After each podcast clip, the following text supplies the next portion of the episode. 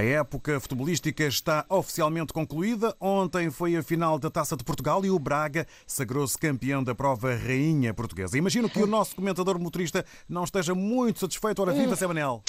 Ei, ora viva, David, com efeito, já tive dias mais alegres quando eu era um comentador motorista mais novo e o Benfica ainda ganhava qualquer coisa. Bom, o Braga venceu por 2-0 com toda a justiça e eu tenho de parabenizá-lo, mas já cansa este esportivismo todo da minha parte, Catano. Bom, Glorioso ficou a achar no dedo, aliás, nem isso, porque a Autoridade de Saúde não autoriza o chuchanço de dedo devido à pandemia. Portanto, o Benfica teve um sério problema em manter os guarda-redes no lugar.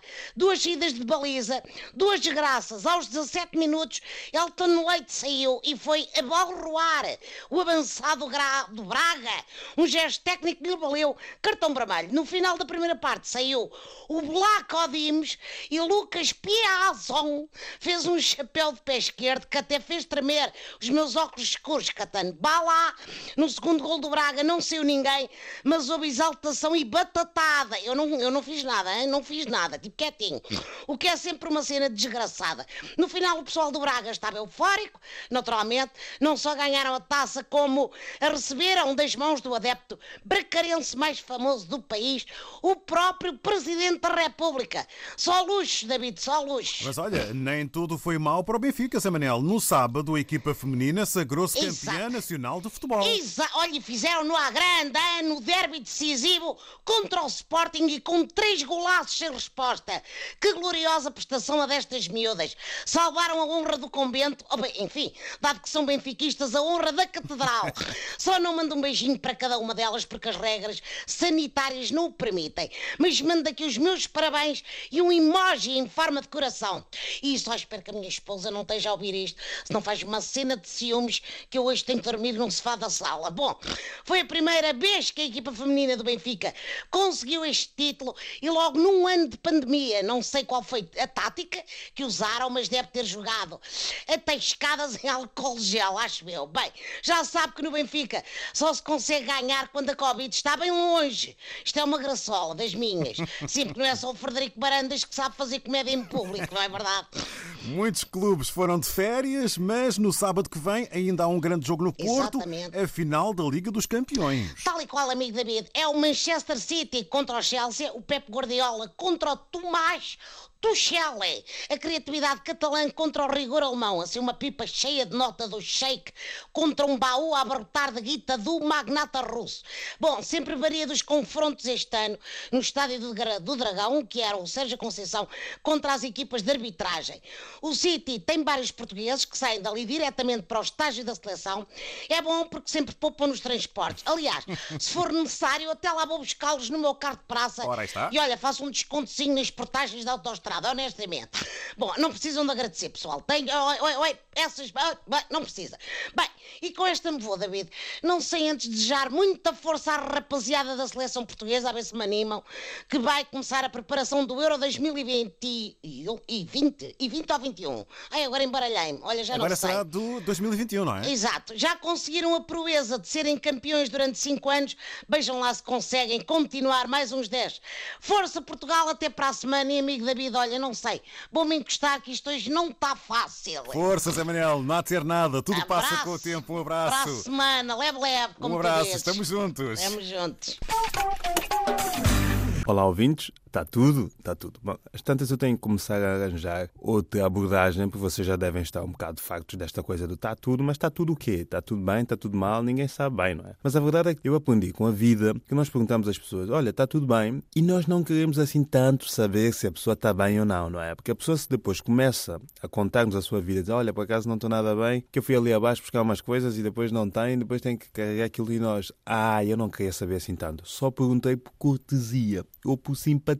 Portanto, assim eu digo, olá ouvintes, está tudo, e vocês ficam no vosso campo de imaginação. Está tudo o quê? Vocês cada um escolhe como lhe der mais jeito e a vida segue. Bom, vamos então para o tema de hoje. Ouvintes da rádio, ouvintes da RDP África. Hoje quero falar convosco sobre uma coisa muito particular que eu sinto que é pouco falado neste país e nesta rádio, que é o seguinte: é sobre as pessoas que quando falam connosco, como é que eu ia dizer isto sem, sem, que, não, sem que não me pareça estranho?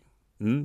Pessoas que, quando falam connosco, produzem substâncias brancas nas extremidades da boca. Hum? Estão a par? Estão a ver quem é? Estão a ver que tipo de pessoas é que são? Não? É que se vocês não estão a ver, provavelmente são vocês. Hum? Com a idade, vêm doenças estranhas, vêm distração e depois também vêm coisas estranhas no canto da boca. Não são assim tão estranhas, são umas substâncias brancas, não é? Já todos vimos alguém produzir isto. E a minha questão é: isto é mesmo coisa da idade? É que se for coisa da idade eu tenho medo. E sempre que eu faço anos agora, acabo sempre com uma lágrima no canto do olho. Mas depois penso, antes no canto do olho que no canto da boca. Desculpem, foi estranho isto. foi estranho isto. Mas a verdade é que como é que nós podemos fazer? Hum? Se nós estamos a falar com alguém e a pessoa à nossa frente ou ao nosso lado, dependendo do sítio onde está, começa a produzir essas coisas brancas no canto da boca, o que é que nós fazemos? O que é que é suposto fazer? Hum? Hoje em dia inventa-se tanta coisa, tanta aplicação, bem que podiam inventar uma aplicação que desse para avisar a pessoa da frente que ela está a nevar. Eu opto por chamar aquilo de neve, a bem da justiça, porque eu acho que se quando alguém manda perdigotos para cima de nós dizemos oh, está a chover, eu acho que também podemos dizer quando alguém tem coisas no canto da boca, olha, está a nevar, não é? Assim fica tudo no campo meteorológico e fica tudo em família. Mas é que é, é, é estranho para mim, eu não consigo manter uma conversa com alguém que de repente tem campos de algodão no canto da boca. Só está a nevar e eu, olha, davam 10 graus depois de manhã e afinal está menos 5 mas só no canto da boca dos jogos. Enfim, é, da minha parte é tudo. Até para a semana e pensem nisso. Se vocês forem alguém que neva, arranjem uma forma de darem conta disso. Se não forem, boa sorte a avisar a pessoa com quem estão a falar. Boa sorte nisso. Bom, até para a semana, que já se faz tarde. É o Ansong, o, o entertainer de sempre, o inconfundível, o gajo que quando passa não passa despercebido. Olha, tem-se dito que sem água não há vida. Realmente, todo ser vivente ou ser vivo precisa de água para viver. Isso é o mínimo. Sem isso, é, é, a morte é certa, né? Mas em contrapartida, a própria água mata, né? Sim, a água em excesso mata. Tu bebes tanto até tirar pelos ouvidos ou pelas narinas, você pode morrer. Uh, tanto quanto quando é idade ou qualquer ciclone, água excessiva, alagada, mata pessoas. Olha um outro tipo também que morreu à procura da água. Tanto quando não procura também pode-se morrer, porque é muita zarragata. Então esse estava a fazer poço, poço de água, né? Escavou tanto, uma coisa de 14 metros de profundidade para atingir o, o, o lençol freático. Pois atingiu. Então era vez já de sair após ter atingido o lençol freático. Primeiro era tirar o material de escavação e posteriormente trepar a corda como se fosse bombeiro. És mesmo que ele esqueceu-se da lei de gravitação universal. Estou falar dos 9,8 metros por segundo ao quadrado. Ok? Tendo tirado, ao invés de trepar a corda, não. Ele fez um nó e mordeu a corda. Tendo mordido a corda, deu sinal que estavam fora e lhe puxaram. Ele ia subindo relativamente à profundidade, não? As profundezas ia subindo. Quando faltava um metro e meio para poder cair fora, aparece um menino de seus oito anos, viu o senhor com a corda na boca e o perguntou: Ei, senhor, desde lá embaixo com a corda na boca, o gajo, yeah! abriu a boca, puxa, a criança, yeah! É, é, é, a morte era certa. É, é caso para dizer, o homem morreu à procura da água. É, mesmo tendo esquecido do senhor Isaac Newton, né, que é o responsável pela lei em causa, né, na, na, descoberta. Né? Então, muito obrigado, pão. Aquele abraço de sempre. Até outro fim de semana com outra dica. Cuidado que tomemos água radicalmente, não? É preciso que popemos lá, ok? Porque sem água não há vida. Mas a procura também mata. O outro morreu por cada mesma. É mole, pessoal, tudo direto. Daqui quem vos fala é Lídia Cabo Verde. Pessoal, vocês já sabem quem é, já devem conhecer pela voz, não é? Sou eu, Alcibiades. Eu sei que algumas pessoas estão na estrada a conduzir, outras estão em casa a preparar para o trabalho. E eu estou aqui para falar dos meus amigos. Eu tenho muitos amigos e cada um tem o seu feitio. Por exemplo, eu tenho um amigo que é um amigo tipo Chip. Chip é aquela pessoa que não quer gastar, que não quer dar, que só quer para ele. Estávamos a jogar futebol, depois fomos descansar. O meu amigo estava ali a comer alguma coisa, mas não sei o que, mas ele estava a fazer cara feia, parece que estava a comer limão. Eu fui lá para ver, ele estava a comer morango. Quando eu pedi um tão doce, tão doce, tão sábio, eu perguntei para ele, mas por que estavas a fazer essa cara? Ai, tem que fazer essa cara, porque se não fizer essa cara, vocês esperem. Olha, com essa cara, tem esta cara, pedir mesmo assim, imagina com outra cara. Hã? Estão a ver? Este é o meu amigo Chip. Eu sei que todos temos um amigo que é Chip. Outro tipo de amigo que eu tenho também, que é o amigo fadigado. Um, um amigo que não consegue esperar nada. Ele vai e diz o que é que quer dizer porque não consegue esperar, não consegue aguentar. Parece que nasceu de sete meses. Eu tenho um amigo que é assim. No outro dia peguei no telemóvel e encontrei sete chamadas não atendidas do Miguel. De repente o meu móvel toca. Quem era? Era o Miguel. Alcibiades, como é que é? Tudo bem? Ouve, eu mandei-te um e-mail. Vê lá, vê lá o e-mail que eu te mandei. Tá bem, tá bem, Miguel. Fui lá, abri o e-mail. No e-mail estava escrito. Mano, como é que é? Tudo bem? Olha, enviei-te um SMS. Fui lá no telemóvel e ele disse. Mano, vê o Skype que eu te mandei uma mensagem no Skype. Fui lá no Skype e o Skype está a Dizer, dizer. mano, liga-me que eu preciso falar contigo. Oh, amigo farigado, podias ter dito logo na, na primeira vez que ligaste, né? Estão a ver o que é que um amigo farigado faz? Meu Deus. O outro tipo de amigo é o amigo criador de grupo. Qualquer assunto é criar o grupo. Então, mano, como é que é? Tudo bem? Vamos lá almoçar ah, amanhã, eu, tu e o Miguel? Tá bem, tá bem, tá bem. Olha, então vou criar aqui um grupo para falarmos. Ah, mano, hoje vamos jogar bola. Sim, sim, vamos, vamos jogar bola, sim. Vou criar aqui um grupo para jogar bola. Pra... Eu tenho aqui no telemóvel 70 grupos. Eu tenho aqui um grupo que chama Eu e Ele, que só estamos eu e ele no grupo, porque ele é viciado em criar grupos. Mas pronto, sinceramente. E temos outro, outro tipo de amigo que é aquele amigo que já viste. O amigo já viste é aquele amigo que está sempre a ver notícias, tanto no Facebook como na TV. É tipo, Mano, já viste o que é que aconteceu lá na Líbia? Mano, já viste o que é que aconteceu lá no Portugal? Mano, já viste? O Sporting ganhou. Mano, já viste a nova versão do Corona? É o Corona 3.0. É um Corona com Bluetooth, já nem com máscara. Já viste? Já viste? Eu vi no Facebook, tu não viste? é o Mano Já Viste. Ele já viu de tudo e agora quer que nós vejamos também. Bom, hoje falamos aqui dos, dos amigos. Eu sei que vocês também têm amigos assim desse género. Então agora é uma boa altura para pegar no telemóvel, se calhar, mandar uma mensagem para o amigo e dizer: Epá, lembrei-me de ti. Tu és muito fixe, pá. Porque é sempre bom falar com os amigos. E nós aqui, já estamos a falar aqui há algum tempo, já somos amigos também. Fiquem bem. Um abraço.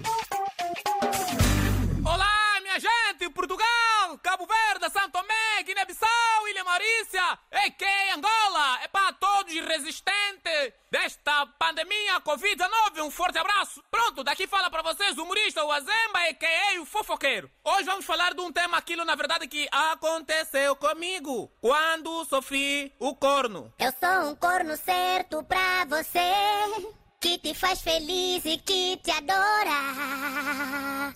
O cornudo sou eu, cornudo que sempre te espera sorrindo. Abra a porta do quarto quando você chega tarde, te beija aí na testa e te abraça feliz. O cornudo sou eu. Bem, é assim, normalmente todas as pessoas que estudam, por exemplo, universitários, não é? Pessoas que estão no liceu ou nos ensino médio sabem como é que é, como é que se deve desenvolver um tema. Por exemplo, imagina que você tem que falar sobre a água. Para você desenvolver um pouquinho mais sobre a água, tu tens que ir no campo, numa determinada empresa de distribuição, para conhecer os procedimentos da água. Assim sendo, estou em condições para falar sobre o corno. Meus irmãos, corno dói. Corno é tipo vento, você só sente.